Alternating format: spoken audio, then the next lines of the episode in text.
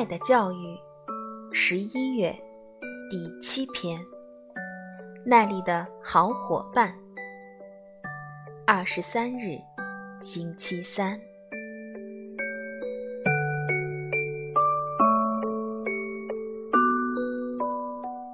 昨天，可怜的小驼背耐力也去看了行军队伍。看完回来时，他特别伤心，觉得自己这辈子。不会有希望当兵了。奈丽很瘦，脸色发黄。他是个好孩子，而且学习特别刻苦。他的母亲个子不高，总是围一条黑色的围裙。每天晚上，他都会去学校接奈丽放学回家。他总是担心奈丽，害怕奈丽在路上出现什么差错。一开始，很多人都欺负奈丽，他们争相拿尺子敲打奈丽的后背。然而，奈丽从来不反抗，也没告诉过母亲，因为他怕母亲知道了会感到伤心难过。可是，大家仍然不断的取笑他，他就只好趴在桌子上哭。有一天，卡隆说。以后谁再敢欺负奈丽，我就揍他。弗兰迪就被卡隆揍了，因为他不听卡隆的告诫。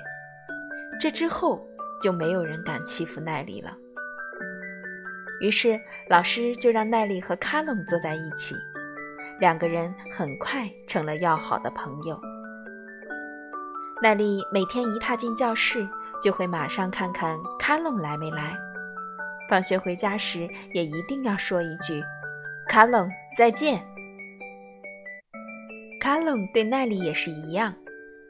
如果奈丽的钢笔和书掉到地上，卡隆会马上替奈丽捡起来。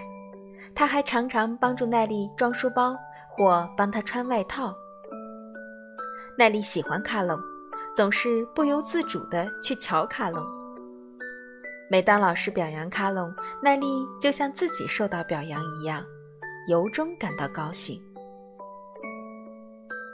后来，奈丽终于把别人欺负自己的事情告诉了母亲，还告诉了她和卡隆的事。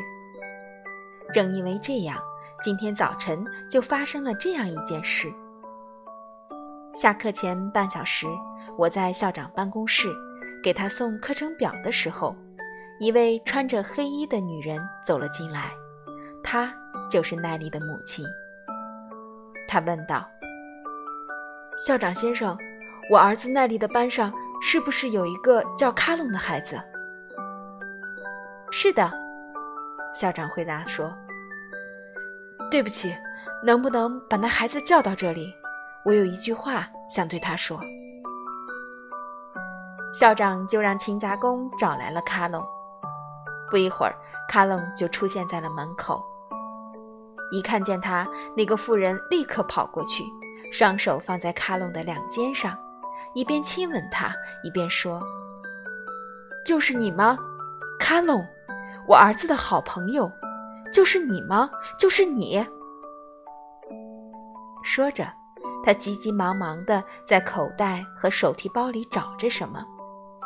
可是最后他什么也没有找到，于是他就从自己的脖子上摘下一个挂着小十字架的项链，把它戴到卡隆的脖子上。